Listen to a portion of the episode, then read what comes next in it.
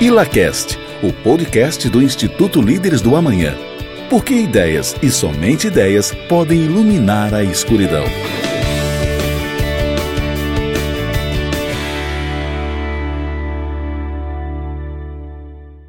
Sejam bem-vindos ao ILACast, o podcast do Instituto Líderes do Amanhã. Somos um instituto que busca formar jovens lideranças comprometidas com os ideais da liberdade e o Estado de Direito. Meu nome é Nádia Médici da Costa, sou associada a três do Instituto e vou servir como apresentadora desse nosso momento. Antes de começar, vale ressaltar que toda opinião dita aqui diz respeito a cada indivíduo presente e não ao Instituto. Afinal, o Instituto não se posiciona sobre política, religião ou qualquer coisa do gênero. Pois bem, o Instituto Líderes do Amanhã promove diferentes atividades com os associados. Uma delas é o nosso júri simulado, onde a dinâmica acontece com grupos de acusação e de defesa debatendo sobre variados temas. No dia 15 de março, tivemos o nosso júri com o tema A vacinação contra a Covid-19 deve ser obrigatória? E estamos aqui para dividir com os nossos ouvintes sobre os principais critérios defendidos por cada grupo e aprendizados adquiridos. Convido nesse momento que os nossos associados se apresentem para darmos início ao nosso bate-papo. Olá, Nádia, boa noite. Eu me chamo Paula Luísa Kemeli Magione Yokoyama, sou associada 2 do Instituto Líderes do Amanhã e participei do evento do dia 15, sendo integrante a favor do júri simulado vacinação obrigatória contra a Covid-19. Boa noite, Nádia. Boa noite, pessoal. Eu sou Vitor Freitas, associado 2. Juntamente com a Paula e com o Pietro, participei do grupo a favor da obrigatoriedade da vacina. Boa noite, pessoal. Eu sou Pietro, participei junto com a Paula e o Vitor também do grupo a favor. Sou associado trainee. Boa noite, pessoal. Eu sou Gabriel Salvati, participei do júri simulado é, no, no grupo contra a obrigatoriedade é, e sou associado 2 do Instituto Líderes do Amanhã. Olá, Nádia. Olá, pessoal. Meu nome é Hugo Schneider Kogo, sou associado trainee e fiz parte do grupo contra a obrigatoriedade da vacina. Boa noite, pessoal. Sou o Vinícius Malachini Frase, associado 1, e participei do júri simulado como integrante do grupo contra a obrigatoriedade da vacina. Muito bem, pessoal. Muito obrigada aí pelas apresentações de vocês. E agora a gente vai começar o nosso bate-papo, começando pela Paula. Paula, eu gostaria que você pontuasse algumas coisas, né?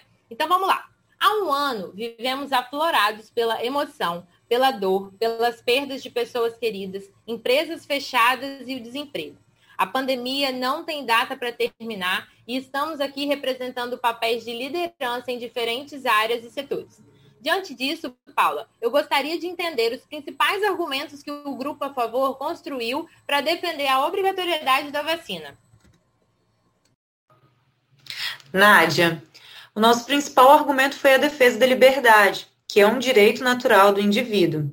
Como você mesmo já disse, há um ano estamos vivenciando todas essas perdas de pessoas queridas, de oportunidades, de empregos, isso já é mais que o bastante para a gente querer uma medida eficaz que controle essa transmissão e que, além de tudo, nos traga a nossa liberdade. Aquela liberdade que a gente tinha de poder ir e vir, de poder trabalhar, de poder sair a qualquer hora e ter um restaurante ou um bar aberto, de poder viajar. A nossa liberdade que nasceu conosco, no nosso estado de liberdade. Somos a favor da vacinação obrigatória porque eu acredito que esse é o preço que a gente paga em um cenário de pandemia para alcançar novamente essa liberdade. No último ano, todos nós vivemos aprisionados. Como eu disse, a gente não tinha vida social, tinha diversas limitações para trabalhar e ainda assim o vírus se propagou, ainda assim muitas pessoas morreram e hoje a gente não tem mais tempo a perder, a gente não tem mais vida a perder. O governo deve obrigar a vacinação contra a Covid-19. Ainda que a palavra obrigatoriedade pareça ser contra a palavra liberdade, como eu disse, nesse cenário de pandemia, eu acredito que essa é a nossa saída. Afinal, grandes nomes, né, grandes filósofos liberais também acreditavam que o governo pode agir de forma coercitiva desde que ele haja a favor da defesa dos direitos naturais. Liberdade é um dos direitos. Gente, se todos não nos vacinarmos, nós não conseguiremos voltar à nossa vida normal. Ainda que eu esteja vacinada, um outro argumento que nós trouxemos e debatemos muito é da eficácia da vacina. A gente sabe que nem todas as vacinas, né, têm a mesma eficácia e, portanto, o fato de eu entrar em contato com uma pessoa que não está vacinada, ainda que eu esteja, eu posso novamente me infectar. O que não é justo, né? Até porque John Stuart Mill, que é um liberal que também defende é, a liberdade, porém a liberdade limitada, ele mesmo diz que a gente não pode causar o dano alheio. E nesse caso, o ir e vir sem uma medida que controle a propagação, eu estaria sim causando dano alheio. Então, eu acredito, junto com Pietro e com Vitor, que nós precisamos da obrigatoriedade da vacina. Muito obrigada, Paula. Agora, eu gostaria de chamar o Gabriel para o nosso bate-papo, representando o grupo Contra, e perguntar né, em quais pontos vocês discordaram da fala do primeiro grupo, do grupo a favor. Conte sobre os principais argumentos, Gabriel, que vocês levantaram para defender a não obrigatoriedade da vacina. Tá obrigado, Nádia. É, o, o, grupo a favor né, da obrigatoriedade, ele presume que a obrigatoriedade trará algum benefício no sentido de ampliar a cobertura vacinal. O que nós buscamos mostrar por uma série de estudos, né, números gráficos que demonstram, primeiro, que vacinas inseridas no Plano Nacional de Vacinação vêm caindo em adesão, né, mostrando que a obrigatoriedade não tem feito a diferença para essas vacinas obrigatórias. E também estudos que nós trouxemos ali mostraram que não foi possível é, constatar que países que têm vacinação obrigatória mostram um desempenho superior àqueles que não têm vacinação obrigatória, demonstrando que a obrigatoriedade, de fato, acaba por não fazer diferença na, na, na cobertura vacinal, que é o que se pretende no final das contas. E se a obrigatoriedade é, não é o que vai fazer diferença, e como a Paula disse, devolver a liberdade, né, é, o que de fato nós acreditamos fazer a diferença é um processo de mercado em que, buscando retorno sobre o lucro de todo investimento que vem sendo feito nos últimos tempos em pesquisas, as empresas são muito mais eficientes na cobertura, na distribuição de vacinas do que o Estado. Nós demonstramos ali também que, segundo o próprio estudo do Ministério da Saúde, é, a baixa adesão à vacina, né, a diminuição da adesão à vacina no, no, no, no período recente, se dá principalmente por problemas logísticos e de organização do próprio Estado. Né? E no Brasil, né, só para contextualizar, a vacinação obrigatória ela tem como condicionante ser distribuída de forma universal, ou seja, está disponível para todo mundo, e também ser distribuída de forma gratuita, né? o que tem que ser feito aí sob a coordenação do Estado, né? necessariamente. Então, é, de fato, o Estado ele não tem condições, né? ele não mostra condições de organização, é, de estrutura para fazer essa cobertura vacinal e aumentar, de fato, o, o, o que se pretende, que é vacinar o maior número possível de pessoas. Né? E nós acreditamos que apenas uma campanha de conscientização muito forte, principalmente encabeçada, liderada pela iniciativa privada, né, é, é, na busca de gerar resultados, gerar lucro, é o que de fato pode ser muito mais eficiente e ter uma relação né, de custo e retorno muito melhor do que o empenho de recursos públicos na execução desse mesmo programa. Então, é, nessa, é nesse sentido que nós pautamos aí a nossa tese contrária à obrigatoriedade. Muito bom, Gabriel. Muito obrigada. E é levando em conta né, a ineficiência do governo que você acabou de trazer, que a gente segue para a próxima pergunta. A próxima pergunta é para o Pietro. Pietro, sabemos que existe o plano de vacinação promovido pelo governo, mas a má gestão impactou na compra das vacinas e, consequentemente, no bom funcionamento do plano. Sabendo que o Estado tem uma péssima gestão, depender da obrigatoriedade dada por eles alcançará o resultado? Nádia, com certeza não. Hoje passamos de 11 milhões e 600 mil casos de Covid no Brasil. E de nada adianta a gente ter obrigatoriedade se a gente não tem a disponibilidade das vacinas hoje. É, hoje nós temos a população brasileira vacinada com as duas, duas doses de vacina menos do que 2%. Então, a gente defende obrigatoriedade, mas com certeza os pontos mais importantes são a disponibilidade da vacina para toda a população, de uma forma mais rápida possível, porque enquanto a gente não vacinar, pessoas ficarão doentes e, consequentemente, estatisticamente, mais mortos. E, e a conscientização da população sobre a importância da vacina para a gente conseguir retomar nossa vida. Beleza, Pietro. Obrigada pela participação, pela contribuição. E agora a gente vai dar continuidade é, a Hugo. Hugo, seguindo aí na reflexão né, do porquê obrigar, obrigar, de não obrigar, a gente sabe que o STF decidiu que a vacina contra a Covid-19 ela poderá ser obrigatória, não é mesmo? E o que, que falta para isso acontecer, no seu ponto de vista? Olha, Nádia, não apenas o meu ponto de vista, mas o fato é que o Supremo Tribunal Federal estabeleceu tantas condicionantes para que a vacina possa ser obrigatória, que na prática isso hoje eh, não é realidade e não cenário de curto, médio prazo, provavelmente também não se concretizará.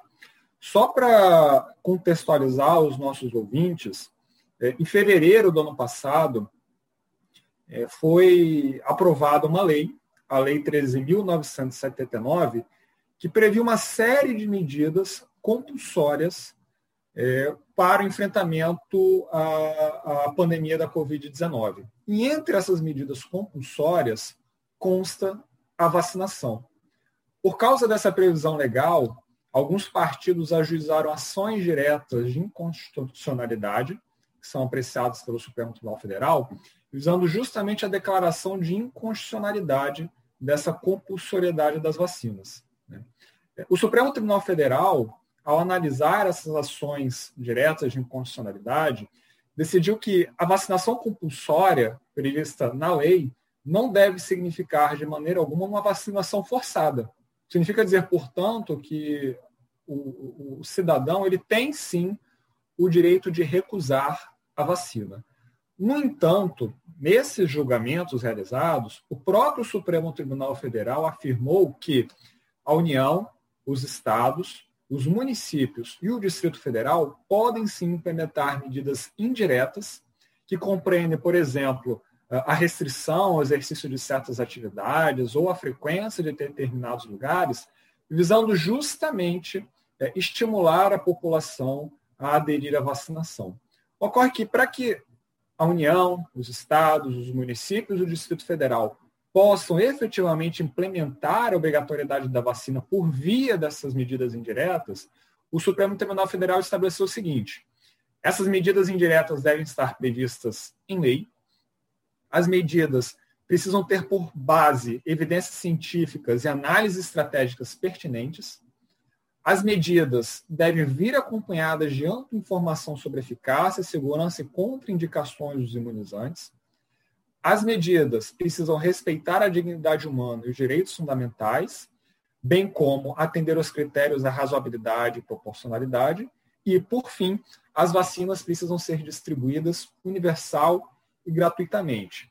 Olha, em primeiro lugar, hoje não existe lei em nenhum lugar do país é, estabelecendo efetivamente a obrigatoriedade da vacinação, pelo menos não que tenha chegado ao meu conhecimento. E ainda que essas leis sejam é, editadas e sejam aprovadas, é, as medidas é, indiretas elas precisam estar pautadas em estudos sérios que comprovem a sua eficácia, mirando justamente a ampliação da cobertura vacinal. Né?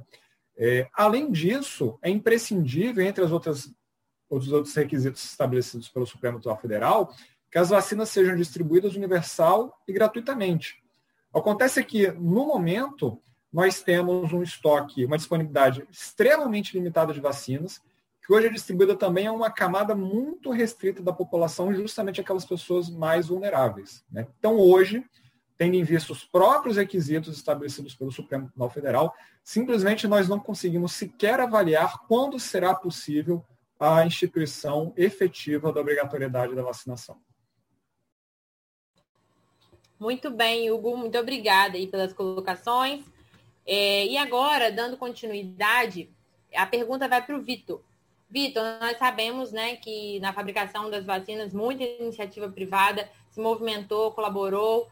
E eu queria saber de você se é correto que as instituições privadas sejam obrigadas a doar as vacinas compradas para o SUS. Nádia, na último, no último dia 11, o presidente sancionou a lei que obriga que o setor privado é, doe 100% das vacinas para o SUS. Como a, a, a Paula falou, nós somos a favor da liberdade. Então, é certo que a, que a que a instituição privada compre a vacina, mas que use para os funcionários ou que venda, faça o que quer com ela. Como o Pietro citou, apenas 2% da população tomou vacina. Pense se a minha empresa, a sua empresa, qualquer outra empresa fosse livre para comprar a vacina e aplicar em seus funcionários ou na família dos funcionários, como isso iria ajudar na fila dos hospitais, na, na fila dos, dos de, de leitos, como isso iria aliviar os hospitais. É, por isso, nós não concordamos com essa atitude do governo. Somos a favor da obrigatoriedade, sim, mas que a instituição privada forneça a vacina, o governo forneça para quem precisar. Quem, quem quiser tomar a vacina, quem quiser fornecer a vacina, desculpa, forneça, mas que ela deva ser obrigatória. Entendido, Vitor. E aí, nesse sentido, a gente vai abordar um pouquinho né, da relação da vacinação com o livre mercado com o Vinícius. Vinícius, como que o livre mercado está relacionado ao êxito da vacinação? Diga para gente. É, Nádia, primeiramente, né, a obrigatoriedade ela representa uma demanda forçada. Nada mais é que o Estado intervindo na economia, né, o que reduz a competição entre as empresas. Né? Já o oposto, a livre escolha, ela representa um cenário altamente competitivo no qual é requerido das empresas uma entrega maior na busca pelo lucro, o que se desdobra, então, em maiores e mais otimizados investimentos, que invariavelmente traz produtos de maior qualidade, maior segurança inclusive, uma maior adesão da sociedade à vacinação. Essa maior adesão, mais abrangente do que a obrigatoriedade pode trazer, é em função do marketing promovido por esse mercado mais competitivo. Né? E esse marketing representa uma forma mais eficaz de comunicação e conscientização da população é comunicação, que é conhecidamente o principal fator de sucesso de uma campanha de vacinação. É, além disso, as atuais campanhas de vacinação promovidas pelo governo vêm tendo seguidas quedas na taxa de cobertura. A gente está falando de vacinação obrigatória. Né? E em pesquisa feita pelo próprio Ministério da Saúde, foi identificado que 52% das causas mapeadas para essa queda estão relacionadas à incapacidade logística ou desorganização do governo. Dessa forma, então, é, nós temos que o livre mercado ele proporciona acesso a uma vacina de maior qualidade, bem como uma maior adesão da população à vacinação, e tudo isso em um tempo inferior ao promovido pela obrigatoriedade. Né? Dessa forma, a gente tem um, um livre mercado é, sendo muito mais favorável à vacinação do que a obrigatoriedade. A concorrência só iria ajudar nesse caso, né, Vinícius? Perfeitamente. Só traz benefícios. Continuando, eu vou trazer de novo para a nossa discussão o associado Gabriel. Gabriel, um pouco do que a Paula também falou foi sobre a, a, liberdade do indivíduo não ultrapassar os limites e invadir a liberdade do outro, não é isso? Mas eu te pergunto, como compatibilizar o exercício da liberdade individual no sentido de que o indivíduo possa escolher não se vacinar com os riscos decorrentes desse exercício para terceiros. Perfeito, Nádia.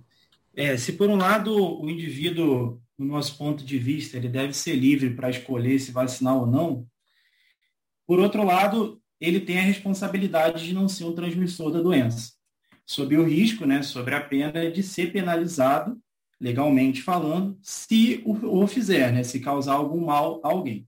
Nós acreditamos que nessa estrutura, onde se concede a liberdade de escolha e onde é, o indivíduo é responsável é, por suas decisões, né, colhendo frutos positivos por aquilo que fizer, ou penalizações né, e perdas por aquilo que fizer de ruim, é, nós teremos uma, um ambiente social muito mais favorável, né, muito com, com uma construção de longo prazo muito melhor estruturada, né, onde há relação de confiança e onde de fato se prezam valores que são caros, né, que são que deveriam ser negociáveis para o tipo de sociedade que nós queremos viver.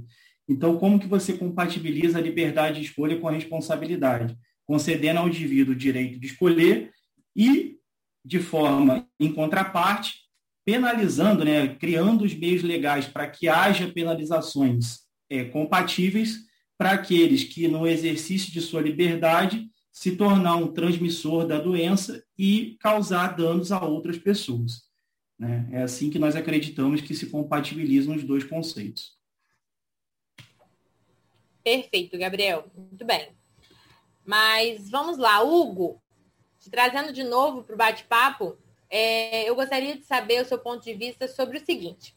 A Constituição brasileira prevê a possibilidade de decretação de estado de defesa para preservar ou prontamente restabelecer em locais restritos e determinados a ordem pública ou a paz social ameaçadas por grave e eminente estabilidade institucional ou atingidas por calamidades de grandes proporções da natureza.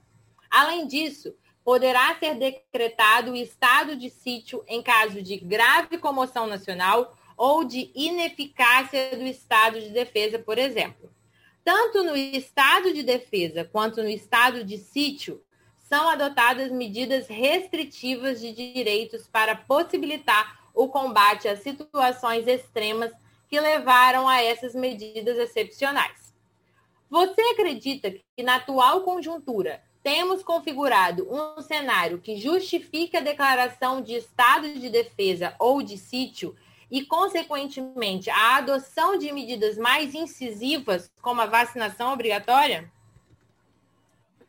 Nádia, é, obrigado por essa pergunta que se torna cada vez mais pertinente em um momento em, em que nós vemos cada vez mais óbitos em função da doença, é, hospitais sem capacidade para absorver novos doentes, é, comércio é, sofrendo com a restrição de, de locomoção e, e, de funcionamento. Né? Então, as pessoas se perguntam cada vez mais né? o que, que falta para a decretação de estado de defesa ou estado de sítio, para que nós possamos definitivamente é, impor a, a, vacinação para a população brasileira e, com isso, é, recuperar a nossa liberdade. E a resposta para essa sua pergunta, Nádia, a gente busca na própria Constituição. Porque, veja, estado de defesa e estado de sítio são medidas excepcionalíssimas que visam a combater situações também excepcionais. E é natural que a própria Constituição é, estabeleça no seu texto quais são as medidas que poderão ser adotadas é, se eventualmente decretado um estado de defesa ou um estado de sítio. Né? Por exemplo, no estado de defesa, a nossa Constituição diz claramente que as medidas coercitivas que podem ser adotadas são aquelas de restrições de determinados direitos, como de reunião, como de sigilo de correspondência e sigilo de comunicação telegráfica e telefônica, bem como a ocupação e uso temporário de determinados bens e serviços públicos. Já o estado de sítio, que é uma hipótese ainda mais grave, quando, por exemplo, é, o estado de defesa é, não produz, as medidas decretadas durante o estado de defesa não produzem o, o efeito desejado, ainda assim, no estado de sítio, a Constituição estabelece uma série de, de, de requisitos que, no meu entender, não compreenderiam a possibilidade de se impor à força a vacinação à população brasileira. Porque durante o estado de sítio, e aqui a gente não está falando, evidentemente, do, de situações de guerra ou de agressão externa, né, as medidas que poderiam ser adotadas são aquelas como é, é, obrigação de permanência em determinada localidade, é, detenção é, de pessoas em, em, em edifícios, é, restrições relativas à inviolabilidade da correspondência, sigilo de comunicações, é, prestações de informações e a liberdade de imprensa, radiodifusão e televisão, é, suspensão da liberdade de reunião, busca e apreensão em domicílio, intervenção nas empresas de serviços públicos e requisição de bens. Então, a Constituição traz para a gente é, todas as hipóteses de restrições de direito que poderiam vir a acontecer sob o estado de defesa ou um estado de sítio. E quando a gente lê a Constituição, a gente não encontra de maneira alguma é, uma, uma forma de encaixe é, da obrigatoriedade da vacina. Né? Então, ainda que é, todo esse momento de dificuldade que a gente está passando, em um primeiro momento, possa, a, a, a, digamos assim, nos seduzir né, é, para um estado de defesa ou um estado de sítio. Né. Fato é que, respeitar a nossa Constituição, ainda que essas duas situações excepcionais pudessem se concretizar, elas não permitiriam a imposição é, da compulsoriedade da vacina. Isso é a vacinação forçada da população brasileira. Né? Então, respondendo a sua pergunta, é, não, não, estado de defesa e estado de sítio, é, eles não permitiriam a adoção de uma medida incisiva tal como a vacinação obrigatória ou compulsória. Muito obrigada, Hugo. E agora nós já estamos caminhando para o final do nosso podcast. Mas antes eu queria convidar os associados a expressarem né, os seus aprendizados por meio desse júri simulado. Eu já deixo de antemão que é uma alegria fazer parte do Instituto e poder aprender sempre, cada vez mais, com as trocas que nós tivemos, né? E que os eventos é, promovidos pelo Instituto Líderes do Amanhã nos possibilita. E aí, Paulo, eu queria ouvir de você um pouquinho também dos seus aprendizados após ter participado do júri simulado do último dia 15. Nádia, como você disse, é, participar de um debate é sempre muito enriquecedor, né? Debate é sinônimo de ganho, porque nos faz pensar, né, naquilo que a gente vai defender e no fim sempre alguém acaba sendo convencido, né, de, de um lado ou de outro. E no nosso debate, a gente citou muitos outros pontos que a gente não conseguiu citar aqui, né? Como, por exemplo, a importância da, da propaganda e da, da publicidade em relação à educação, né? Com, com relação à vacina, apesar de nós defendermos a obrigatoriedade, o ponto que foi posto pelo grupo contra, né? Que era ah, a vacina deve ser voluntária e o governo deve investir aí na publicidade, na parte da educação. Eu acredito que é ambos. O governo tem sim que investir na parte da publicidade, propaganda, na parte da educação, na parte da explicação do que se trata a vacina, mas ainda assim é, continuo sendo a favor da obrigatoriedade, porque, como disse, a gente não tem mais tempo a perder. Perdemos um ano, né, tentando com outras medidas, que além de não que além de não controlar a transmissão do vírus, ainda nos tiraram a liberdade, né? Mas foi legal porque foi um debate também é, sobre os valores do líderes, né? Que apesar de diferentes é, modos de visão, ambos os grupos defenderam a liberdade. Show, Paula. E aí, Vitor, concorda com a Paula? Como, conta um pouquinho sobre os seus aprendizados agora. Bom, Nádia, é, a Paula falou muito bem, concordo. Acho que o júri é um excelente momento de debater, levantar fatos e dados, saber ouvir, respeitar ideias diferentes é, e poder aprender. Eu acho que o, o, o melhor do júri, eu acho que é essa palavra, o aprendizado, né? É, e eu defendo, sim, o, o ponto que nós levantamos, principalmente em relação à liberdade. Então, é, todos nós queremos a nossa, a nossa liberdade de volta, é, sem que o outro ofereça risco para nós. Então, defendo que a vacina seja obrigatória. Óbvio que por meio de conscientização também, por meio de orientação e educação, porque uma nação sem educação, infelizmente, não vai evoluir. mas precisamos ser ágeis. A gente não pode esperar que, que as pessoas tenham boa vontade e se eduquem daqui a quatro anos. A gente precisa de educação agora, de saúde agora. Então, por isso, sim, eu, de, eu defendo a obrigatoriedade no momento. Obrigado. Legal, Vitor. E você, Pietro, que é associado trainee, está chegando agora no Instituto, o que, que você achou de ter participado do júri simulado? Nádia, muito legal ver. A única forma de a gente chegar em algum lugar é debater ideias. E como a Paula falou, uma, uma das coisas mais interessantes foi que, apesar de ideias diferentes de como chegar lá, todos os dois grupos defenderam muito bem os valores do Instituto, que é principalmente a liberdade do indivíduo. E foi uma experiência muito bacana, muito enriquecedora. E vamos continuar.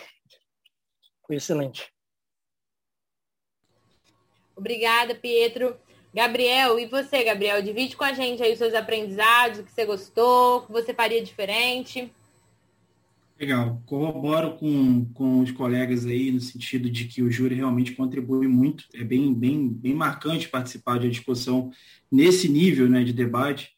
E eu, a minha experiência foi que eu entrei no júri contrário à obrigatoriedade por um motivo e, e depois de passar por todo o estudo, debater com o pessoal e tudo, eu acabei sendo ainda mais contrário à obrigatoriedade por outros motivos é, que eu acabei que eu acabei aqui tomando para mim depois de participar do estudo, né, da preparação para o júri simulado.